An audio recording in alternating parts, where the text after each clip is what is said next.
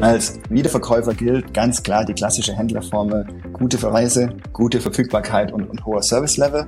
Entlang dieser Formel, hat man, glaube ich, eine gute Chance, auf dem Marktplatz aktiv zu sein.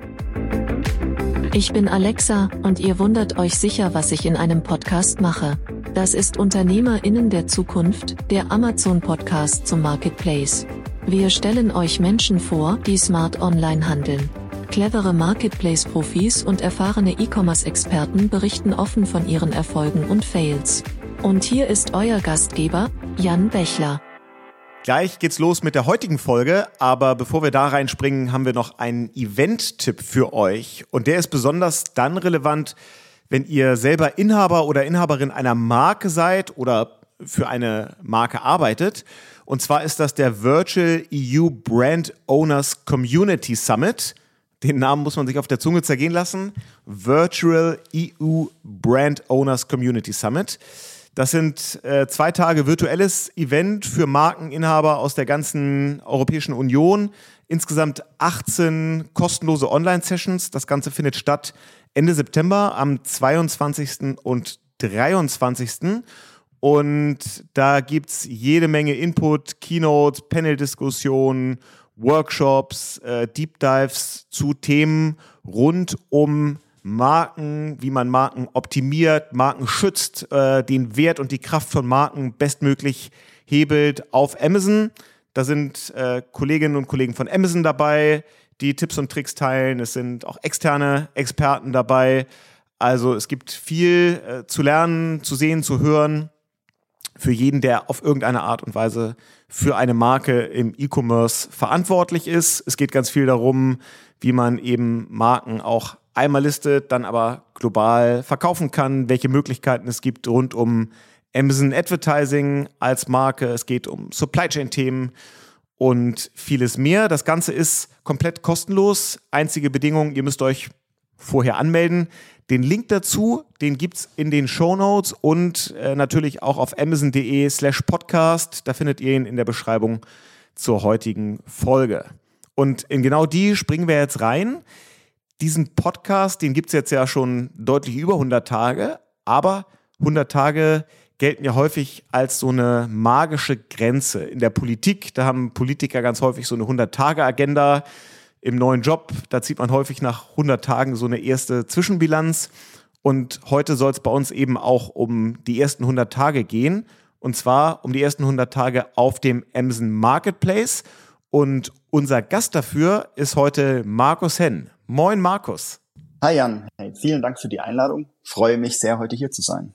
Ja, cool, dass du zu Gast bist. Von äh, deinen Kolleginnen habe ich ein Briefing bekommen und da steht tatsächlich so ein bisschen im Nebensatz versteckt, Markus ist jetzt seit gut sechs Jahren bei Amazon und in der Zeit sehr schnell die Karriereleiter hochgeklettert.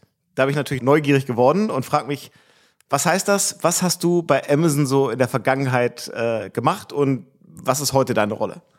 Ja, ob, ob schnell oder nicht, weiß ich jetzt nicht genau. Ähm, tatsächlich hast bin du ich ja nicht gesagt, haben, haben die Damen ja. ja, genau, stimmt. ähm, tatsächlich bin ich vor knapp sechs Jahren eingestiegen nach sechs Jahren in der Strategieberatung, damals dann eingestiegen im, im Retail-Bereich, also auf der anderen Seite von Amazon. Das bin ich seit ungefähr anderthalb Jahren im Marktplatz tätig, ähm, verantwortlich für das assistierte Händler-Recruiting im Amazon-Marktplatz. Was heißt das? Mein Team unterstützt angehende Händlerinnen und Händler dabei, auf Amazon Fuß zu fassen und zu wachsen. Und einen ganz besonderen Fokus legen wir dabei auf, auf kleine Unternehmen tatsächlich. Ich habe speziell ein Team bei mir, das sich wirklich um die Digitalisierung kleiner Unternehmen kümmert, in Amazon und oder auf Amazon und über Amazon hinaus. Auf Amazon heißt es zum Beispiel über den Store für kleine Unternehmen mit regionalen Produkten oder über das ähm, Organisieren des Small Business Prime Day. Und über Amazon hinaus fällt mir da die Initiative Quickstart Online ein, die wir ähm, betreuen und vorantreiben, was eigentlich einfach ein Digitalisierungsangebot ist ähm, für Unternehmen, die von einem stationären Händler zu einem digital tätigen Händler werden wollen. Ich würde gerne noch einmal auf den anderen Hut, den du äh, aufhast, zu sprechen kommen. Als Mitverantwortlicher für den Bereich Consumer Electronics auf dem Marketplace, da fallen dann ja wahrscheinlich so Kunden wie, weiß ich nicht, unser Fink 3 Commerce Kunde Sennheiser mit drunter, die du da betreust. Was machst du da mit deinem Team genau für solche dann so ein bisschen größeren Kunden? Genau, okay. Also man muss, glaube ich, mal unterscheiden, ähm, ist die jeweilige Firma oder der Hersteller ein, Retail-Partner von Amazon ähm, oder ist er ein Vendorenprogramm? Genau, ein Vendorenprogramm oder ist er als Händler auf dem Marktplatz tätig? Ähm, für alle, die auf dem Marktplatz tätig sind, die würden dann in diesen Bereich fallen, den ich eben verantworte. Was machen wir da genau? Das ist nicht vergleichbar mit einem aktiven Management, wie man das auf der Retail-Seite macht, wo man gemeinsam ähm, Werbeaktionen umsetzt, wo man ähm, Konditionen verhandelt und eben dann versucht, die Produkte gemeinschaftlich zu verkaufen. Das ist ein bisschen anders gestrickt. Wir sind eher so ein bisschen wie die ich mal, Hüter des Marktplatzes. Ja, wir, wir laufen, wir laufen im Prinzip die Einkaufsstraße entlang mit unserem Team und schauen, dass jeder Händler, der tätig ist, eben bestmöglich tätig sein kann. Ja, gibt es irgendwelche Blocker, die ihn daran hindern, aktiv zu sein, dann versuchen wir die rauszunehmen. Gibt es irgendwelche Möglichkeiten, wie wir strukturell viele Händler unterstützen können, ähm, noch besser tätig zu sein, indem wir zum Beispiel neue Features launchen, dann würden wir versuchen, die zu launchen. Aber es ist eher eine, eine passivere Rolle des Beobachtens und, und sag ich mal, Hütens dieses Marktplatzes. Ja. Und wenn du sagst, manchmal kommen Verkaufspartner auf euch so mit, mit Blockern zu, wo sie nicht weiterkommen, wo ihr dann helfen könnt, das wird ja vielleicht auch den einen oder anderen, äh, der oder die diesen Podcast hört, ähm, betreffen. Was sind das so beispielsweise für Themen, wo ihr dann auch tatsächlich Hilfe geben könnt?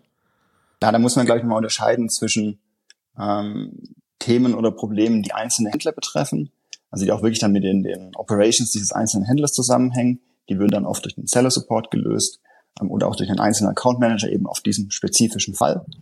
Und dann gibt es natürlich Themen, die die strukturellerer Natur sind.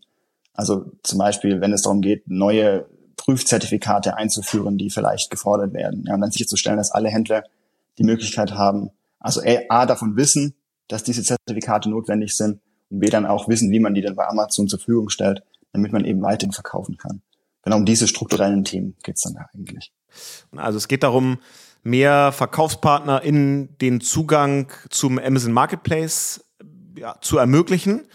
Und ähm, heißt das eher, dass ihr, sag mal, dafür Strukturen schafft oder Programme ins Leben ruft? Oder ist es auch tatsächlich so, dass ihr jetzt ganz gezielt auf Unternehmen zugeht, wo ihr sagt, die fehlen uns eigentlich noch im, im Sortiment, das sind irgendwie äh, relevante Marken, äh, die vielleicht noch nicht in dem Umfang äh, auf, auf dem Marketplace aktiv sind, wie ihr es glaubt, dass es für eure äh, Kunden relevant ist. Geht ihr dann auch aktiv auf einzelne Unternehmen zu oder ist es eher, ich sag mal, so strukturelle Arbeit, die er dann macht? Ähm, ich mal einen Schritt zurück. Man kann ja auf dem Marktplatz auf, auf zwei Arten starten. Einfach einmal im Self-Service-Modell, und das sind auch sicherlich die allermeisten Händler. Ähm, man geht einfach auf sell.amazon.de oder .co.uk, meldet sich an, ähm, geht durch die Registrierung durch und fängt an zu verkaufen. Und das ist für all diejenigen geeignet, die auch richtig von sich aus schon eine intrinsische Motivation haben, auf dem Marktplatz zu verkaufen. Wir glauben aber, dass der Marktplatz prinzipiell für fast alle Unternehmen interessant ist. Und deswegen gehen wir auch aktiv auf Unternehmen zu, erklären das Marktplatzmodell und dann helfen wir auch in den ersten 100 Tagen ähm, beim Aufbau der ähm, Geschäftsbeziehung mit Amazon Marktplatz. Und das heißt, ihr unterstützt dann auch bei den Prozessen und Dingen, die eher auf Kundenseite stattfinden müssen. Also wenn es die Frage ist, wie kriege ich eigentlich meine Produkte äh, auf den Marketplace, was brauche ich vielleicht intern an, an Tools, an, an Prozessen und an Kompetenzen? Also genau. ist das dann wie so eine Mini-Unternehmensberatung? Wir würden mit Rat und Tat zur Seite stehen, um zu erklären, was ist denn eigentlich notwendig, um durch die Registrierung zu kommen, wie werden Produkte gelistet, ähm, welche Möglichkeiten zur Internationalisierung gibt es, ähm, welche Tools stellt Amazon denn zur Verfügung, um das ganze Business vielleicht leichter zu gestalten. Wir informieren vor allem, wir beraten, die Umsetzung liegt dann natürlich meistens beim Händler selbst. Mhm. Und wenn ihr ja auch auf, proaktiv auf Unternehmen zugeht, wonach entscheidet ihr denn, wen ihr gerne auf dem Marketplace hättet? Also was sind die Metriken, KPIs, Kriterien, anhand derer ihr dann guckt, okay, das und das Unternehmen fehlt eigentlich noch, da nehmen wir mal Kontakt auf. Ähm, da muss man wieder unterscheiden zwischen Markeninhabern und, und den klassischen Wiederverkäufern. Und unser Team ist auch tatsächlich so aufgestellt, dass wir beide separat angehen. Bei Wiederverkäufern screenen wir vor allem ist, ist der Preispunkt, der auch in dem eigenen Shop angeboten wird, interessant? Ähm, ist die Selection, vielleicht eine Selection, die es auf Amazon vielleicht von ein, zwei Händlern schon gibt, aber nicht von zehn oder 15, also damit es auch für den Wiederverkäufer interessant sein kann. Bei Markeninhabern gehen wir auch ganz stark tatsächlich über zum Beispiel ähm, Instagram-Trends ähm, oder andere Signale, die für uns zumindest mal eine Indikation abgeben, dass die Produkte aktuell im Markt gefragt sind, aber vielleicht noch nicht über den Amazon-Marktplatz verfügbar. Verstanden. Und wenn ihr dann da ja zu einem Kunden, nehmen wir mal einen, einen ganz konkreten Kunden, mit dem seid ihr jetzt in Kontakt, der hat auch äh, Interesse, äh, dann äh, Teil des Seller-Programms zu werden, ist sich aber noch nicht ganz sicher. Ihr werdet ja irgendwie mit so typischen vielleicht Vorbehalten oder Unsicherheiten konfrontiert sein, die ja irgendwie dazu geführt haben, dass die Unternehmen bisher noch nicht auf dem Marketplace sind. Was sind denn dann so die typischen Blocker oder, oder Sorgen, die die potenzielle Partner von euch haben und wie geht ihr damit um? Du ganz, ganz unterschiedlich. Also in vielen Fällen ist es tatsächlich so, Unternehmen, gerade Unternehmen, die stark wachsen, haben eine ganz, eine Vielzahl an Möglichkeiten, ihre Produkte zu verkaufen und eine Vielzahl an Kanälen, die da auch um das Interesse der jeweiligen Verkaufspartner buhlen. Ähm, und vielleicht war dann zum Beispiel Amazon als Marktplatz nicht Top 1 oder Top 2 in der aktuellen äh, gedanklichen Präsenz. Ähm, typische Vorbehalte, die ankommen, ist zum Beispiel, dass das Amazon nicht gut sei für kleine Unternehmen. Das können wir ganz klar entkräften. Ich meine, der Marktplatz besteht zu einem ganz großen Teil aus kleinen und mittelständischen Unternehmen und er macht inzwischen auch mehr als die Hälfte der Verkäufe aus, die auf Amazon stattfinden. Also es gibt tausende Erfolgsgeschichten, wie Unternehmen gerade über den Marktplatz ähm, den, den erfolgreichen Start hingelegt haben, neue Kundenschichten erschlossen haben und dann, dann über den Marktplatz auch in anderen Kanälen präsent wurden. Ein anderes Thema ist sicherlich die Frage der Preishoheit, die immer wieder aufkommt. Also sprich das Gerücht, Amazon würde ähm, den Sellern die, die Preise diktieren. Ähm, auch das können wir ganz klar entkräften. Jeder Seller ähm, setzt seine Preise komplett selbst und wird diese auch immer komplett selbst setzen können. Was wir natürlich machen, ist, wir unterstützen mit unseren Tools Seller oder Händler darin, ähm, erfolgreich zu sein. Aus unserer Sicht gehört da ein guter Preis dazu. Also gibt es natürlich, sag ich mal, Reports und Analysen, die einem Händler zur Verfügung stellen oder stehen, mit denen, mit denen er dann sehen kann, ist der Preis, den ich gerade anbiete, attraktiv? Oder gibt es andere, die ja deutlich attraktiver sind? Und auf dieser Basis kann er dann selbst entscheiden, ob er seinen Preis anpassen möchte oder nicht. Ja, wenn ihr dann so vielleicht diese typischen Fragezeichen und, oder Vorbehalte irgendwie aufgelöst habt, wie geht's dann wirklich, also mal ganz operativ äh, Step by Step los? Wenn, wenn uns jetzt jemand zuhört, der sagt, na, ich denke da eigentlich auch schon länger drüber nach und jetzt ist für mich der richtige Moment, äh, mein Seller-Business zu starten. Äh, was, was sind die ersten Dinge, die ich tatsächlich machen muss? Ich glaube, man muss wieder unterscheiden, ist man Wiederverkäufer oder Markeninhaber? Du siehst, es zieht sich durch das gesamte Gespräch hindurch. Es sind einfach ähm, zwei unterschiedliche Welten, die da auf dem Marktplatz zu Hause sind. Als Wiederverkäufer gilt ganz klar die klassische Händlerformel, ähm, gute Verweise, gute Verfügbarkeit und, und hoher Service-Level. Und wenn man sich dann einmal durch, sage ich mal, die, die Angebote durchklickt, die es auf Amazon gibt von, von anderen Wettbewerbern und das Gefühl hat, da durchaus mitspielen zu können, entlang dieser Formel, dann hat man, glaube ich, eine gute Chance, auf dem Marktplatz aktiv zu sein. Als Markeninhaber gestaltet sich das ein bisschen anders. Da ist viel wichtiger, ähm, den Auftritt qualitativ hochwertig zu gestalten. Was meine ich damit?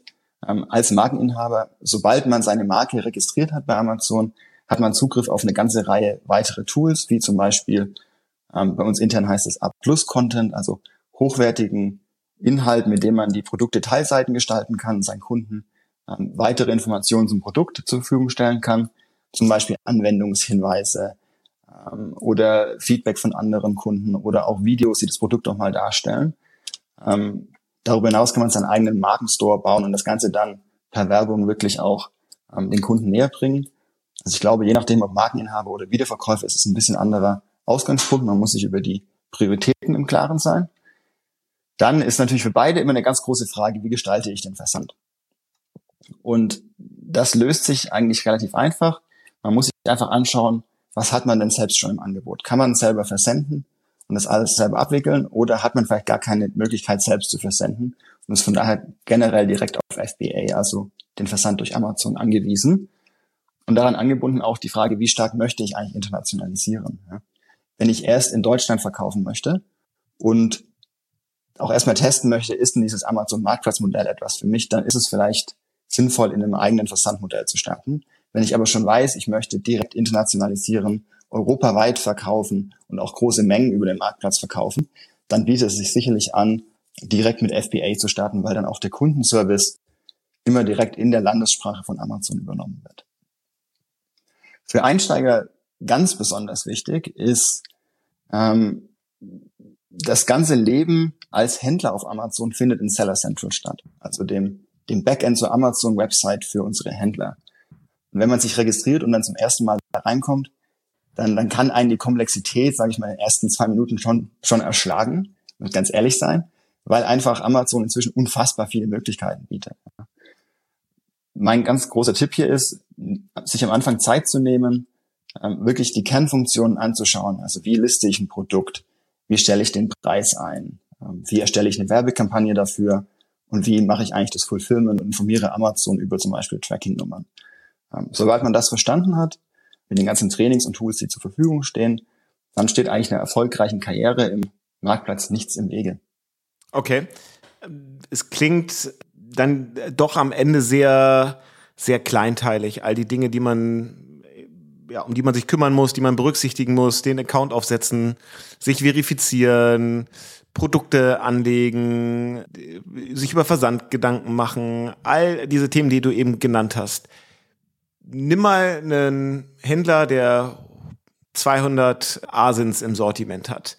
Wie lang braucht der typischerweise von ich gehe das erste Mal auf sell.amazon.de bis ich bin ready, jetzt auch wirklich Verkäufe zu machen. Also bis man das alles aufgesetzt hat. Wie aufwendig ist das?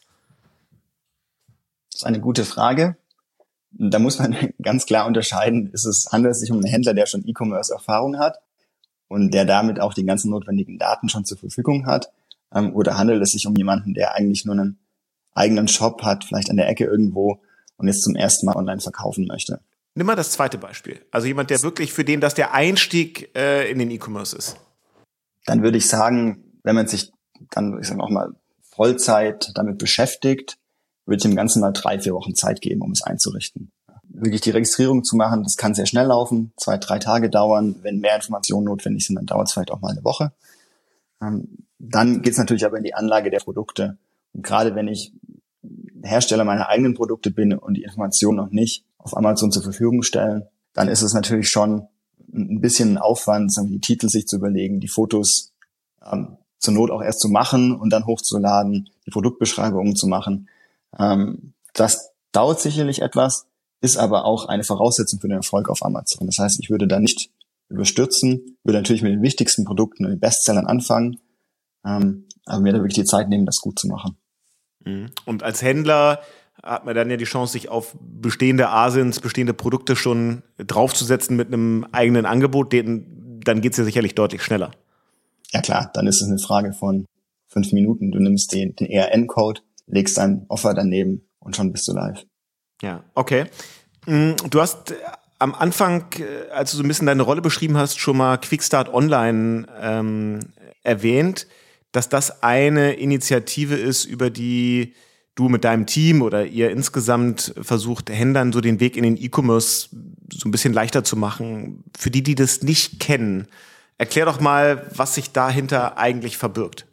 Sehr gerne. Also Quickstart Online ist eine separate Website, also erreichbar über quickstart-online.de, die aus einer gemeinsamen Initiative von Amazon, dem HDE und Händler helfen Händlern hervorging, ähm, wo verschiedenste Experten inzwischen von über 20 verschiedenen Firmen, darunter auch Visa oder, oder Shopware, Idealo ist auch dabei inzwischen oder auch die DIHK.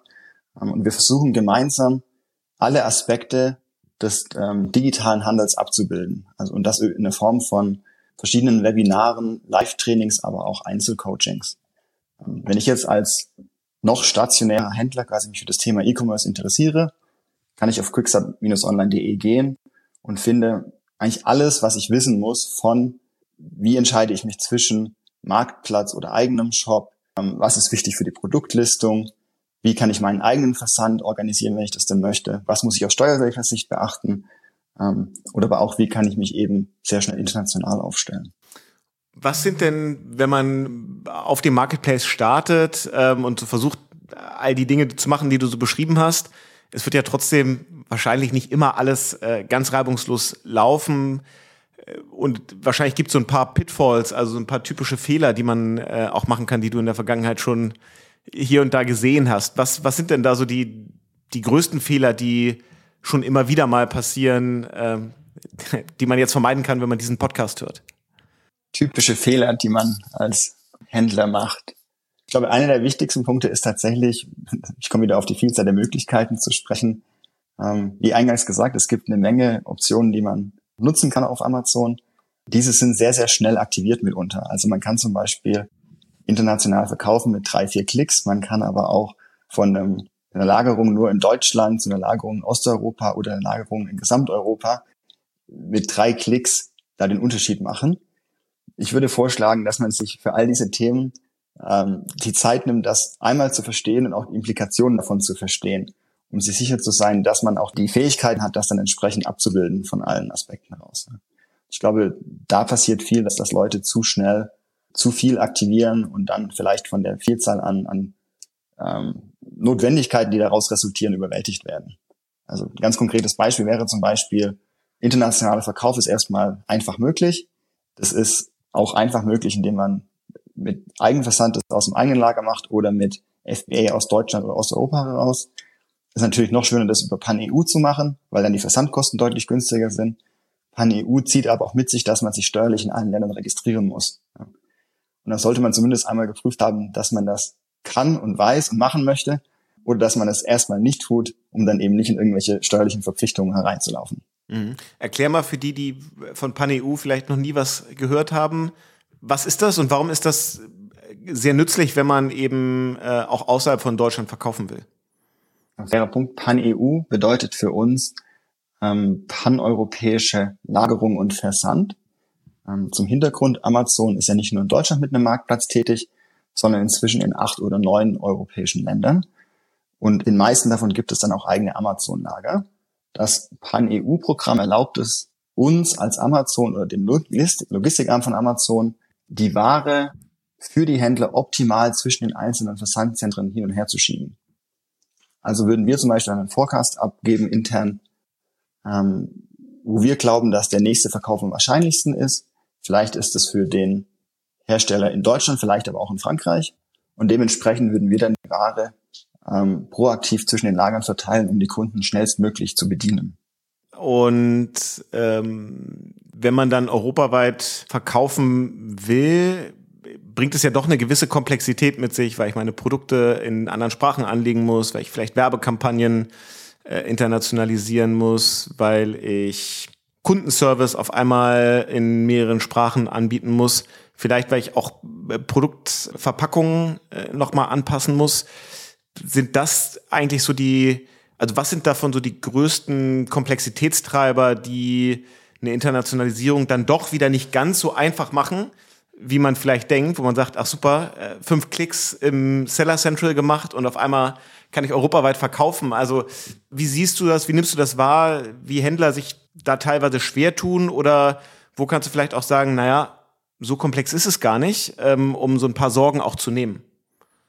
Ich würde tatsächlich sagen, so komplex ist es gar nicht. Um das erfolgreich zu machen, ist es sicherlich wichtig, die Angebote in den jeweiligen Sprachen hochwertig darzustellen. Wir bieten dafür erste Übersetzungsservices an. Die machen so eine Grundübersetzung, die ist auch gut und, und tauglich. Ähm, natürlich ist es noch deutlich besser, wenn man dann diese Übersetzung nimmt und ähm, selbstständig verfeinert, damit auch praktisch vielleicht die wirklich jeweils lokal relevanten ähm, Sprachregelungen auch in der Darstellung angewendet sind. Eine Herausforderung ist sicherlich das ganze Thema Kundenservice. Ähm, deswegen, da stößt dann auch der Eigenversand oft an die Grenzen. Ähm, wir erwarten als Amazon, weil wir natürlich den Kunden immer in den Mittelpunkt stellen, dass jeder Kunde in jedem Land den Kundenservice in seiner eigenen Landessprache erhält. Also wenn ich praktisch in Frankreich verkaufe, dann muss ich dem Kunden auch bei Retouren oder Fragen auf Französisch antworten können. Das ist mitunter relativ schwer, je nachdem, wie gut die eigenen Sprachkenntnisse oder die Sprachkenntnisse in der Firma sind. Und dann kommt eben wieder das Thema Pan-EU-Versand mit Amazon ins Spiel, weil da der Kundenservice durch Amazon übernommen wird und eben direkt in der Landessprache erbracht wird. Ja, okay. Der Johannes Kliesch von Snox hat uns gesagt, einfach Google Translate äh, würde auch reichen. Zumindest. Fun äh, funktioniert, ja. sicherlich. Man kann es sich dann behelfen. Es gibt ja auch andere Übersetzungstools. Eins, ich glaube, das ganz wunderbar funktioniert gerade, ist deepl.com. So ein Deep Learning haben. Also ich habe es ein paar Mal ausprobiert, wahnsinnig gut. Man kann es damit sicherlich auch selbst machen, klar. Ist vielleicht Frage der eigenen Präferenzen dann irgendwann auch. Ja, absolut. Wenn man jetzt losgelaufen ist äh, und von den ersten 100 Tagen vielleicht 30 hinter sich hat, die ersten Produkte sind live, äh, der Account ist aufgesetzt, äh, man hat sich mal in die ersten Werbekampagnen rangetastet und irgendwie merkt man, naja, hier und da ist es doch ein bisschen holprig. Ähm, was gibt's da noch an, an Angeboten für Verkaufspartner, Verkaufspartnerinnen? auf euch zuzugehen, wenn es irgendwo hakt? Ähm, also wo, wo kann ich um Hilfe bitten äh, oder um Unterstützung fragen, wenn ich an irgendeiner Stelle nicht weiterkomme? Ja, es gibt tatsächlich eine Vielzahl an, an Hilfsmöglichkeiten, die allen Händlern offen stehen. Ganz kurz vorweggeschoben, ähm, Seller Central und auch das ganze Leben als Händler ist erstmal als, als Self-Service konzeptioniert. Ja? Und die allermeisten Händler sind damit auch sehr erfolgreich. Dafür gibt es dann auch logischerweise innerhalb von Seller Central detaillierte Hilfeseiten, die auch wirklich jede Funktion nochmal im Detail erklären. Darüber hinaus kann ich eigentlich ähm, drei Sachen empfehlen. Einmal die Seller University auf Amazon. Sich eine Ansammlung von Trainings und Online-Tutorials, die wirklich alle Aspekte des Händlerdaseins im Detail erläutern und erklären. Ähm, Viele unserer Händler profitieren stark vom Austausch mit anderen Händlern, zum Beispiel über die Amazon Seller Foren, ähm, weil natürlich gibt es unfassbar viele Händler und unfassbar viele Händlertypen und gerade in den Sellerforen kann man vielleicht jemanden erreichen, der mit genau den gleichen Problemen kämpft, weil er ähm, sehr, sehr ähnlich gestrickt ist als Händler. Und dadurch kann man dann relativ gut weiterkommen. Und zuletzt natürlich gibt es ähm, Seller Support, die ähm, relativ schnell antworten und bei den meisten Fragen auch weiterhelfen können. Okay. Wie viele Verkaufspartnerinnen in Europa sind es so? Also wir sind ja darauf spezialisiert, wirklich Händler in den ersten zwölf Monaten zu unterstützen. Ähm, wenn man sich das über die letzten Jahre anschaut, dann launchen wir pro Jahr zwischen 6.000 und 7.000 neue Händler okay. auf den europäischen Marktplätzen. Ja.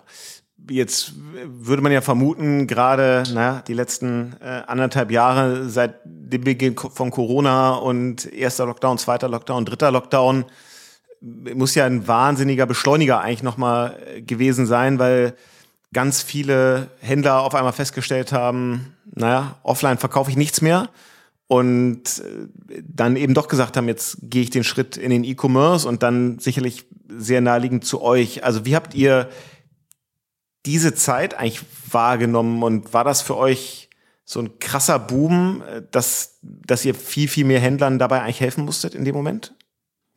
Das muss man, glaube ich, ein bisschen differenzierter sehen und sehr stark nach den jeweiligen Produktkategorien unterscheiden und auch wieder nach dem eigenen Angebot der jeweiligen Händler nochmal betrachten.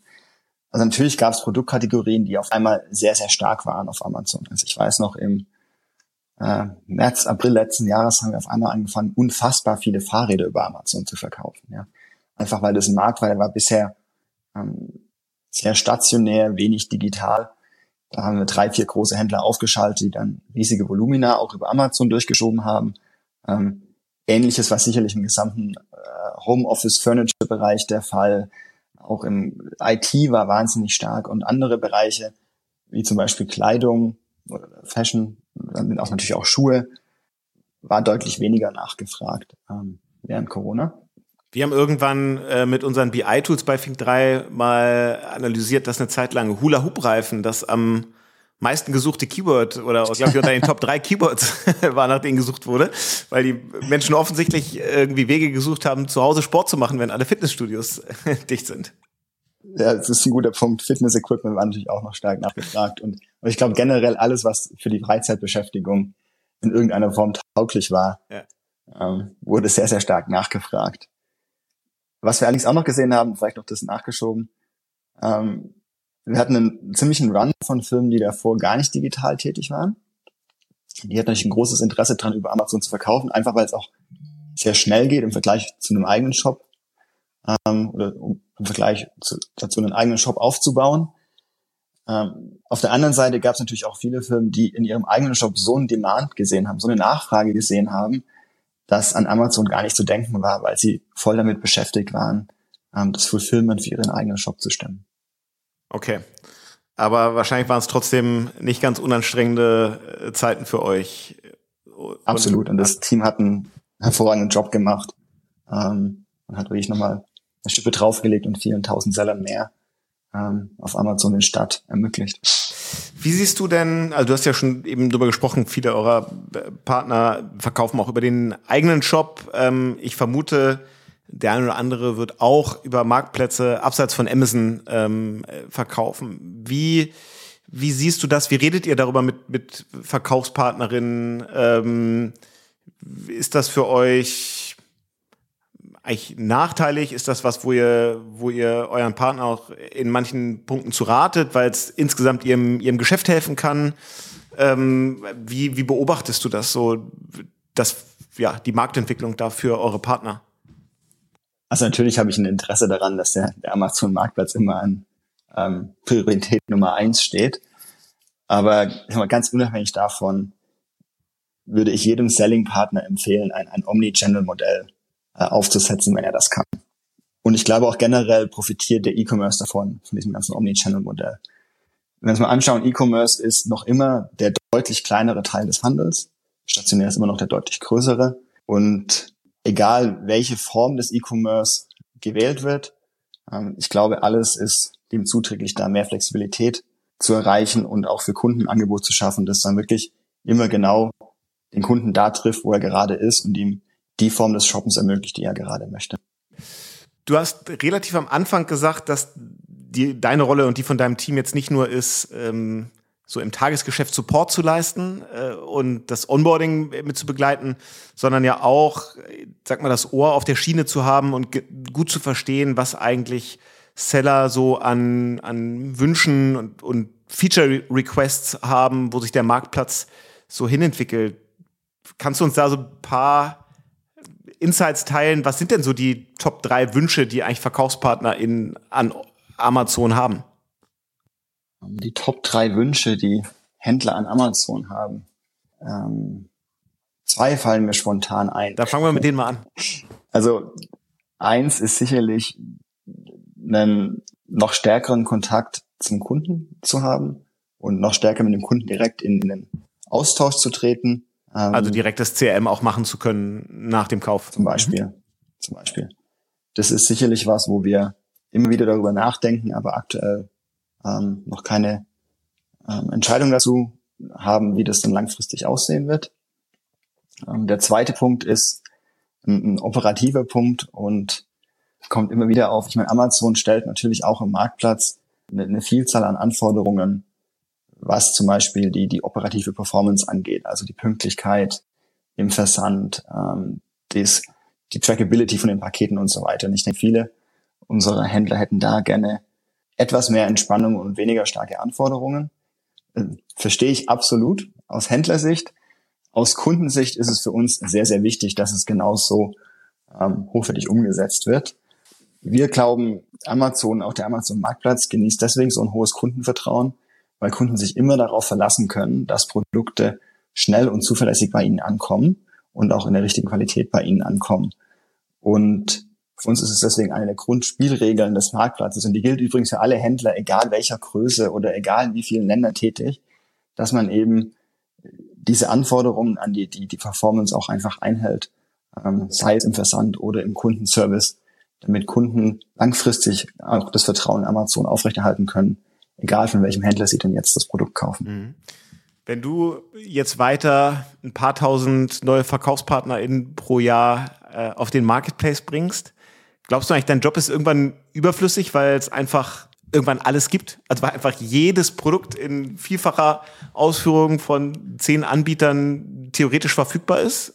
Naja, der weltweit verfügbare Produktkatalog ist ja kein statisches Konstrukt, ähm, das man einfach auffüllt, sondern es werden ja jedes Jahr tausende neue Produkte entwickelt und gelauncht.